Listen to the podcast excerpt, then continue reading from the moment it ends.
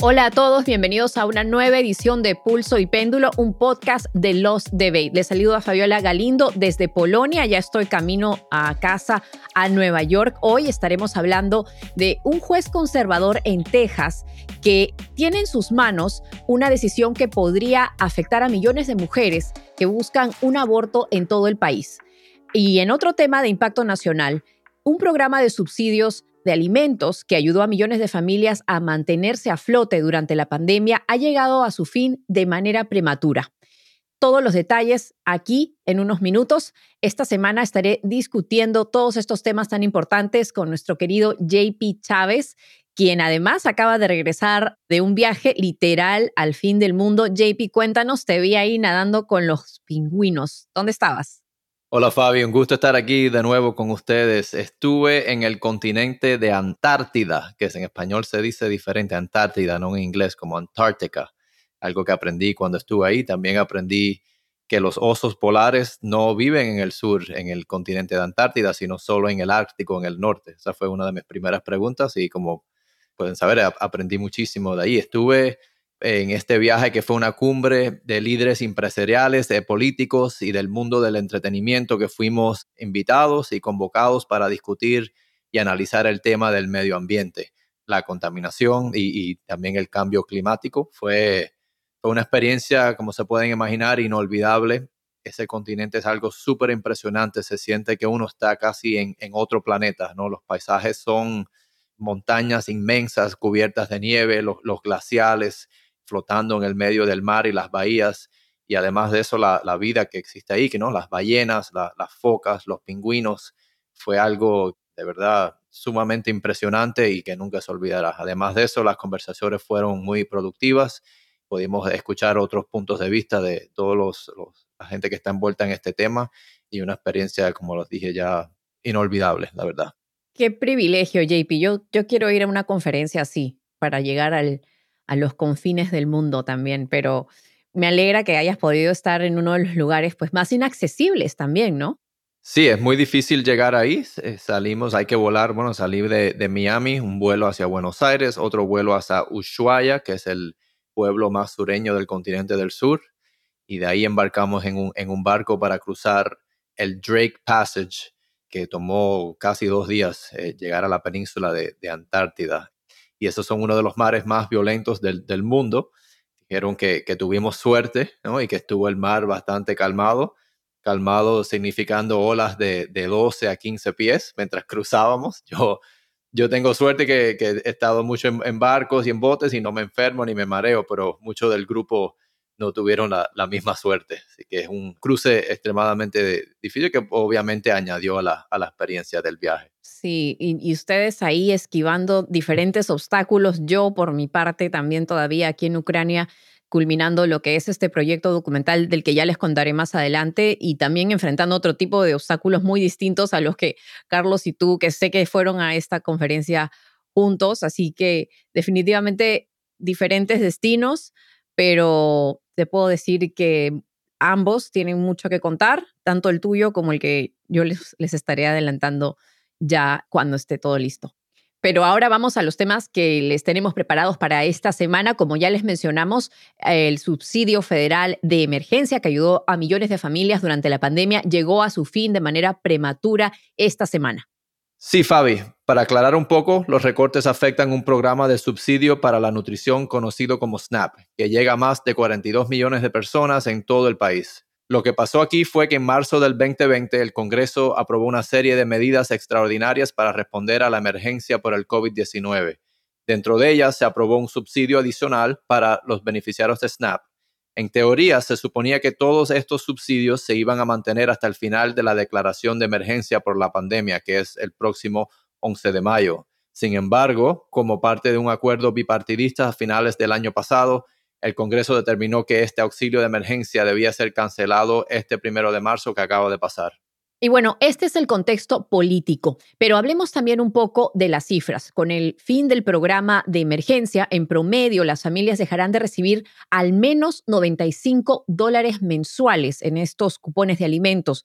Y Algunos incluso podrían dejar de recibir hasta 250 dólares al mes. Y estos son números significativos, considerando que, según el Centro de Investigación Urban Institute, este estímulo ayudó a mantener a más de 4 millones de personas por encima del nivel de la pobreza durante la pandemia. Es decir, sin esta ayuda se temía que millones de personas iban a caer en estos niveles de pobreza.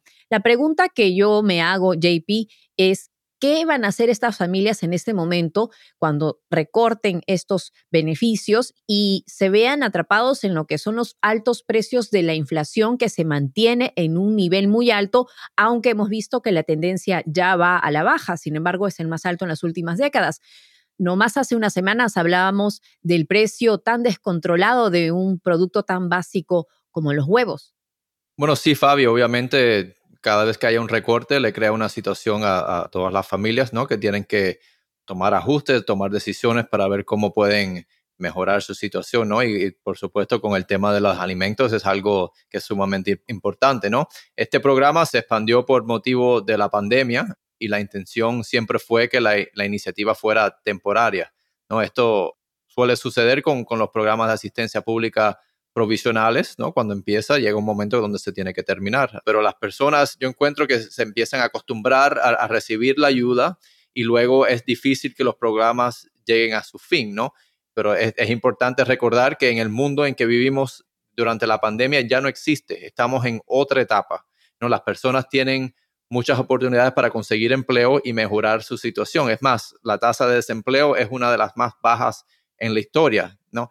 Todo el mundo tiene que tomar sus decisiones, hacer recortes en ciertas áreas de su vivienda, ¿no? Y priorizar los alimentos y, tener en cuenta que los alimentos y los costos han subido. Y también es importante aclarar quiénes son estas personas que se ven beneficiadas de los cupones de alimentos. Como ya lo decías al principio, son 42 millones de estadounidenses y de acuerdo con las estadísticas del gobierno, la mayoría de ellos, o mejor dicho, es obligación buscar un trabajo para recibir este beneficio. Es, mm, la mayoría de ellos tienen trabajos de salarios muy bajos, son parte de la clase trabajadora y también una gran parte de ellos son ancianos jubilados que dependen de una pensión básicamente congelada, aunque sí ha recibido incrementos bajo la administración del presidente Biden. Es una pensión que, como te imaginas, con el alto precio de los alquileres, con el alto precio de los alimentos, definitivamente se van a ver afectados al ver estos recortes, ¿no? Y también hay cosas que me parecen hasta cierto punto una, entre comillas, buenas noticias, tratando de mirar el lado positivo de todo esto, es que a pesar de los recortes, eh, aparentemente los beneficios que se están dando todavía van a seguir siendo los más altos en los últimos tres años porque eh, el presidente Biden logró incrementar permanentemente los beneficios de los cupones de alimentos para estas personas, ¿no? Entonces, por ejemplo, hay un caso en un reporte para tener una idea de cómo se van a ver afectadas estas personas, ¿no? Hay el caso de una mujer, por dar un ejemplo, en el estado de Carolina del Norte, que tiene una familia de una sola niña de cuatro años. Esta mujer gana un salario de 3 mil dólares después de impuestos al mes y antes recibía 740 dólares en cupones de alimentos y ahora solamente va a recibir 125 dólares. Es un recorte súper, súper grande y para mí 125 dólares, que soy una persona sola, sin hijos, es algo que me puedo gastar en una sola visita para una semana o dos al supermercado, ¿no? Entonces me parece que este caso específico que reporta Axios News da una idea bastante clara de cómo las familias con hijos, sobre todo, se van a ver afectadas. Y esto también ocurre justo cuando hemos visto cuál es el efecto en los niños. los niños vienen de, de sufrir académicamente después de esta pandemia y ahora también ellos van a recibir estos recortes, ¿no? En los cupones de alimentos. Me pregunto cómo va a afectar eso su educación, ¿no?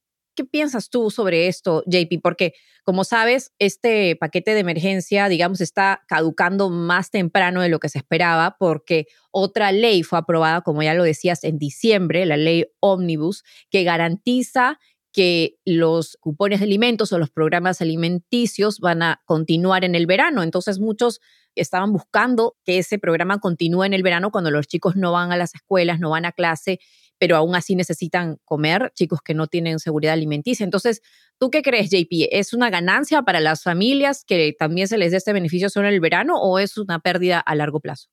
No, obviamente en el verano es una etapa difícil para muchas familias, como los niños no están en, en el colegio, ¿no? Eso es algo que yo hasta en mi propia casa, ¿no? ¿Qué vamos a hacer con los niños? ¿Qué van a hacer? Tienen que estar entretenidos, no queremos que estén pegados al televisor, a una pantalla, ¿no? Así que sería algo que lo, obviamente los ayudara, ¿no? Pero también hay que considerar el exceso de gasto público, ¿no? Que eso en parte nos ha, hemos llegado a esta situación por culpa de eso, ¿no? Es, mucha, vimos el, exceso y la cantidad de dinero que se le estaba repartiendo a, muchos de los residentes, los ciudadanos en, los Estados Unidos y nos preguntamos, ¿cómo tenemos tanta inflación? Bueno, la respuesta es, es bastante sencilla. Cuando se reparte tantos recursos que en, muchas veces obviamente hacen falta y hay mucha gente que lo necesitan.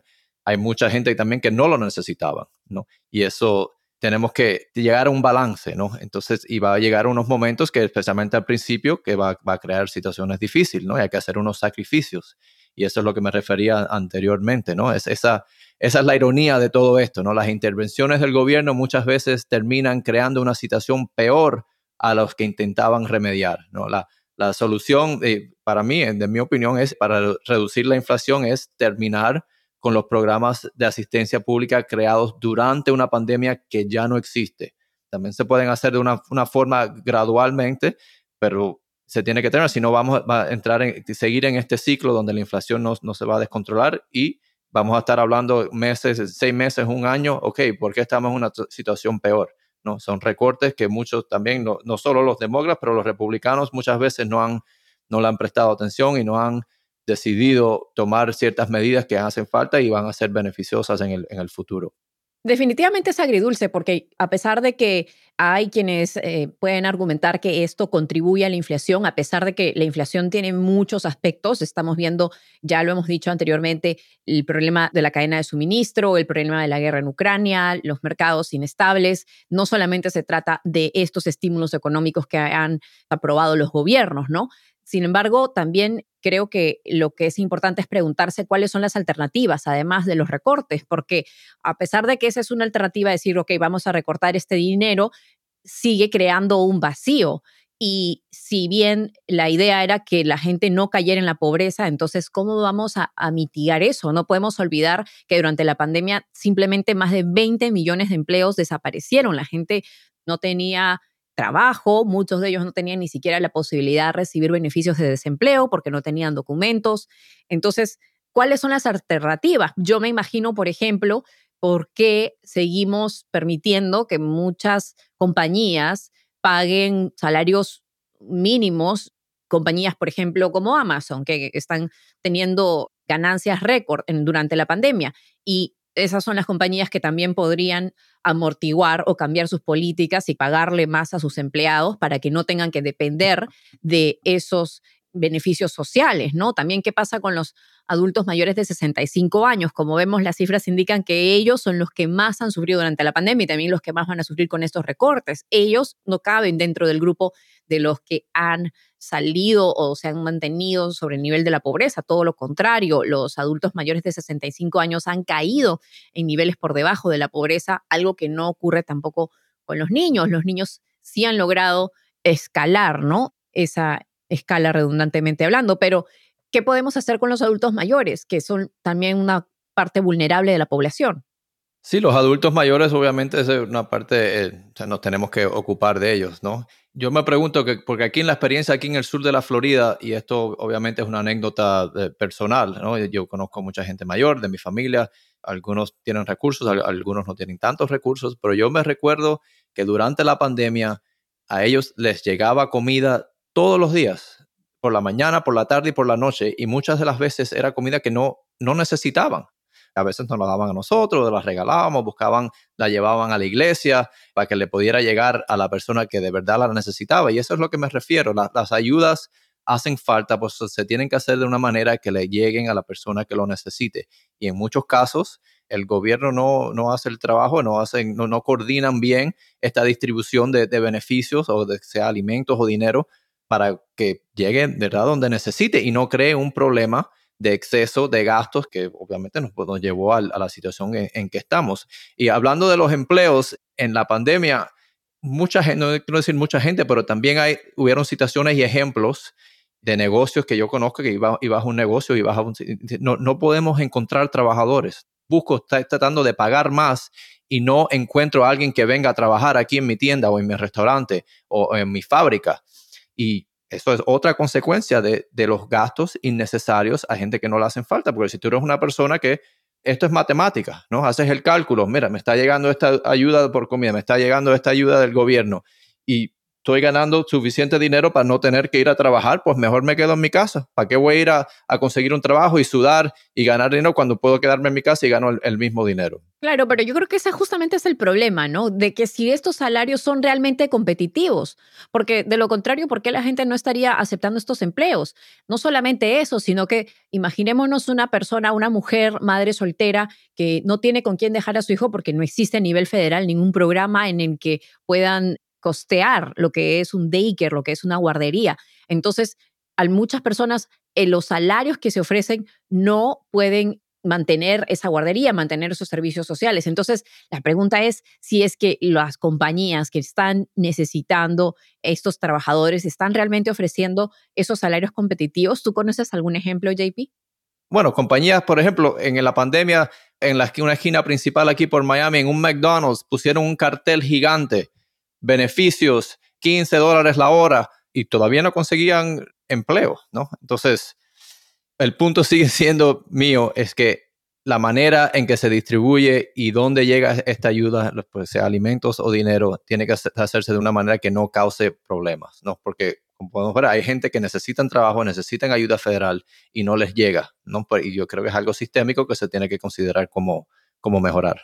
Y creo que a lo que te referías, JP, con esta ah, comida que se estaba haciendo entrega a la gente anciana, a las personas mayores, a adultos mayores, corrígeme si me equivoco, pero no sé si te estás refiriendo a simplemente donaciones, ¿no? De ONGs o de iglesias, porque para recibir los cupones de alimento hay que aclarar, uno tiene que solicitarlos, uno tiene que ir y eh, llenar una aplicación y ah, incluso tiene que comprobar que está buscando trabajo y cualquier trabajo que se le ofrece lo tienen que aceptar dependiendo también, por supuesto, de la condición de la persona. Como ya decíamos, muchos de los que se benefician de los cupones de alimentos tienen discapacidades físicas. Entonces, así esté buscando trabajo y le ofrezcan uno que no puede aceptar, pues tiene, digamos, esa potestad de rechazar esa oferta de trabajo, ¿no? Entonces, no sé si te referías a ese tipo de donaciones que existieron muchísimo durante, durante la pandemia. Veíamos esas filas y filas de autos esperando afuera de iglesias, esperando afuera de lugares de donativos para que les regalaran simplemente pan, huevos y leche, ¿no? O sea, gente que no tenía trabajo, gente que no tenía nada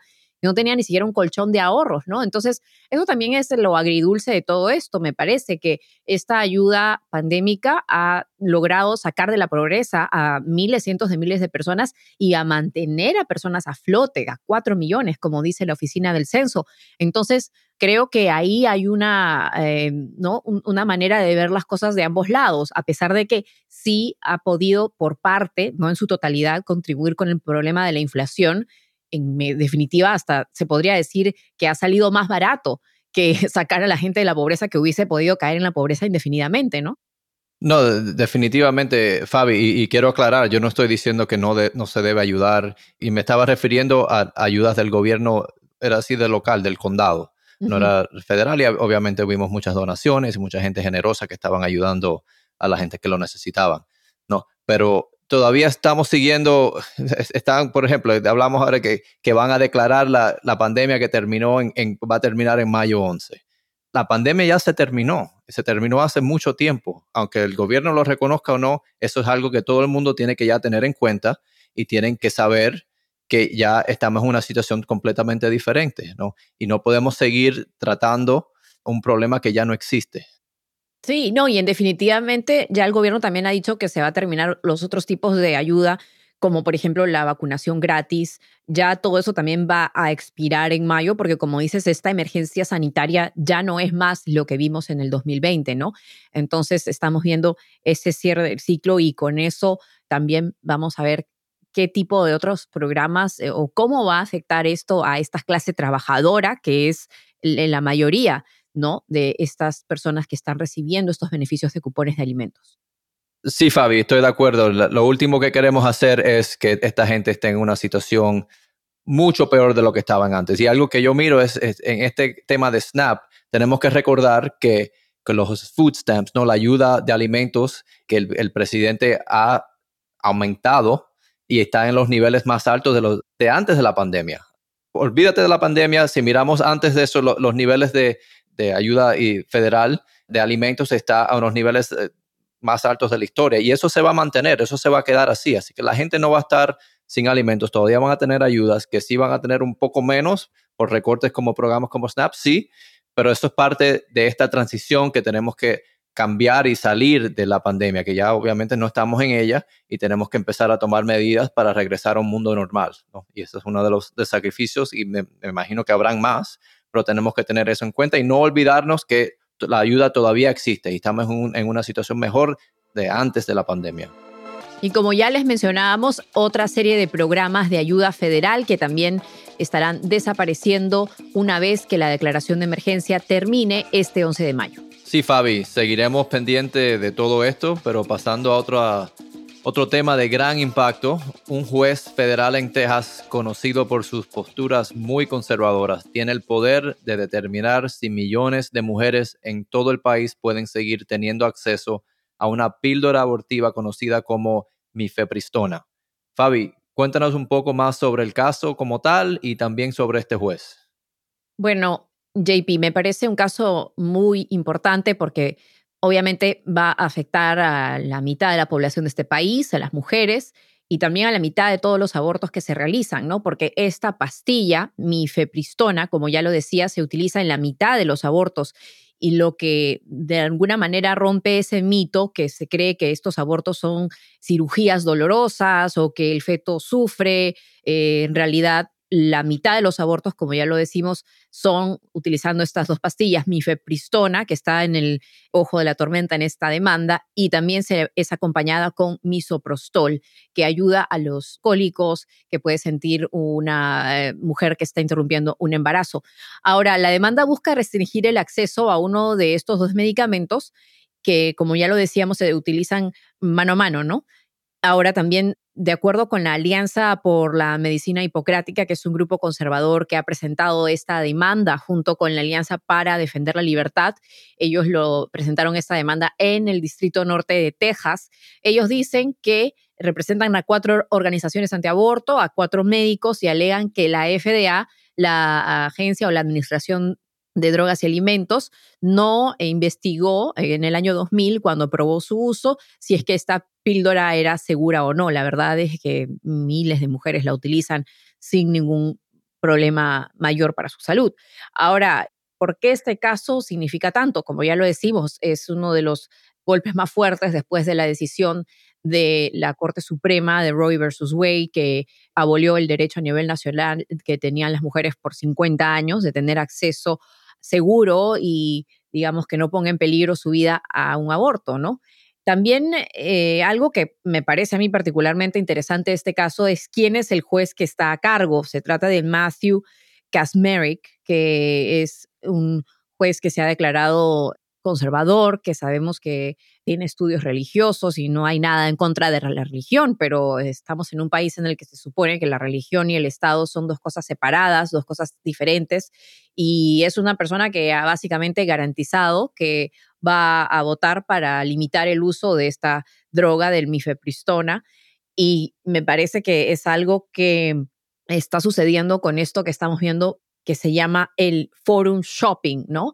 Que es cuando estas organizaciones están básicamente eligiendo un distrito eh, o una jurisdicción judicial en la que creen que pueden obtener la victoria en sus casos porque existe ya un apoyo predeterminado para este tipo de ideologías más de corte más conservador, en muchos casos religiosos, y en este caso eso es lo que estamos viendo, ¿no? Y por otro lado, hay otros estados y otras entidades que también están presentando una demanda que se podría decir que quiere contrarrestar el hecho de, esta demanda que se va a definir en los próximos días y que está casi por sentado de que este juez va a fallar a favor de que se restrinja el uso de esta droga. Hay otras organizaciones que están buscando más bien que su distribución sea mucho más fácil debido a que ellos argumentan que pueden proveer abortos seguros a las mujeres, ¿no? Entonces es algo que, como te decía, y sabemos, no solamente afecta a las mujeres, afecta a las familias, ¿no? No solamente mujeres, sino también hombres que están planeando tener hijos o no. De repente un embarazo puede poner en peligro la vida de la madre o de repente no tienen los medios económicos para continuar a pesar de que ya tienen otros hijos. Así que creo que es algo de lo que vamos a estar pendientes, JP.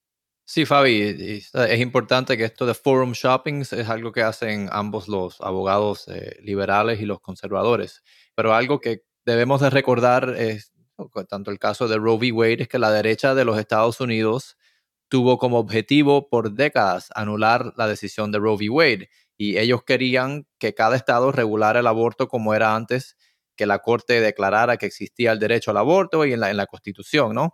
Así que no nos debe sorprender que en estados conservadores como Texas se intente limitar el aborto lo, más posible. No, ahora hay que también tener en cuenta que cada tema tiene una especie de péndulo político, ¿no? Y si se mece el péndulo demasiado hacia un lado, después tiene que regresar, ¿no? Y esto es algo que vimos eh, en el estado de Texas. Por ejemplo, la derecha, si son demasiado agresivos, hay un, hay un riesgo. Esto ya y como vimos en, Kansas, a pesar de que es un estado súper conservador, los votantes rechazaron una enmienda de la Constitución para restringir aún más el aborto, ¿no? Así que este tema es muy difícil y, complejo y hay muchas personas que obviamente creen firmemente que la vida comienza en el momento de la concepción, pero no aceptan el, aborto bajo ninguna circunstancia. Pero eso sabemos que no es la realidad y no es lo, que muchos ciudadanos eh, prefieren.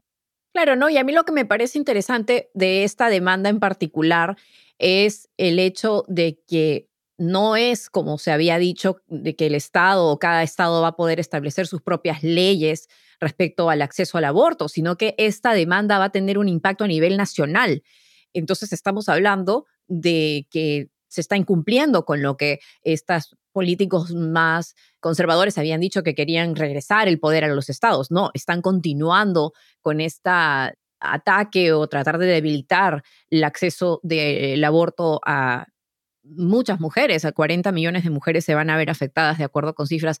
También algo que me parece muy interesante es que la demanda de estas organizaciones conservadoras, su base para esta demanda es que ellos dicen que esta pastilla, mifepristona, no es, entre comillas, segura para las mujeres. Sin embargo, las mujeres que van a requerir o van a necesitar un aborto, entonces van a tener que buscar maneras mucho menos seguras a una pastilla que se viene utilizando por más de 20 años y que aparentemente pues ha funcionado para estas mujeres que necesitan un aborto por X, Y, Z motivos, ¿no? Así que creo que en realidad, a pesar de que hay esta doble moral de que la demanda busca que las mujeres puedan utilizar una pastilla que sea, entre comillas, segura. Lo que están haciendo en realidad también es empujar a las mujeres a quizás buscar métodos de abortos que puedan poner en peligro sus vidas. No, eso es un buen punto, Fabi. Obviamente en el, mundo de la medicina siempre algo si hay una alternativa que sea menos invasiva al, paciente, se debe considerar. Y bueno, ya con esto culminamos este episodio de Pulso y Péndulo. Gracias, como siempre, por acompañarnos. Si están disfrutando de nuestras conversaciones, los invitamos a dejarnos un comentario y a seguirnos en YouTube, Spotify, Apple Podcast o en la aplicación que prefieran. Saludos y hasta pronto. Pulso y Péndulo es un podcast producido por Lost Debate. Mónica Espitia es nuestra productora ejecutiva. Lucy Cabrera y Yesenia Moreno son nuestras productoras asociadas y Maxi Frini es nuestro editor y diseñador de sonido.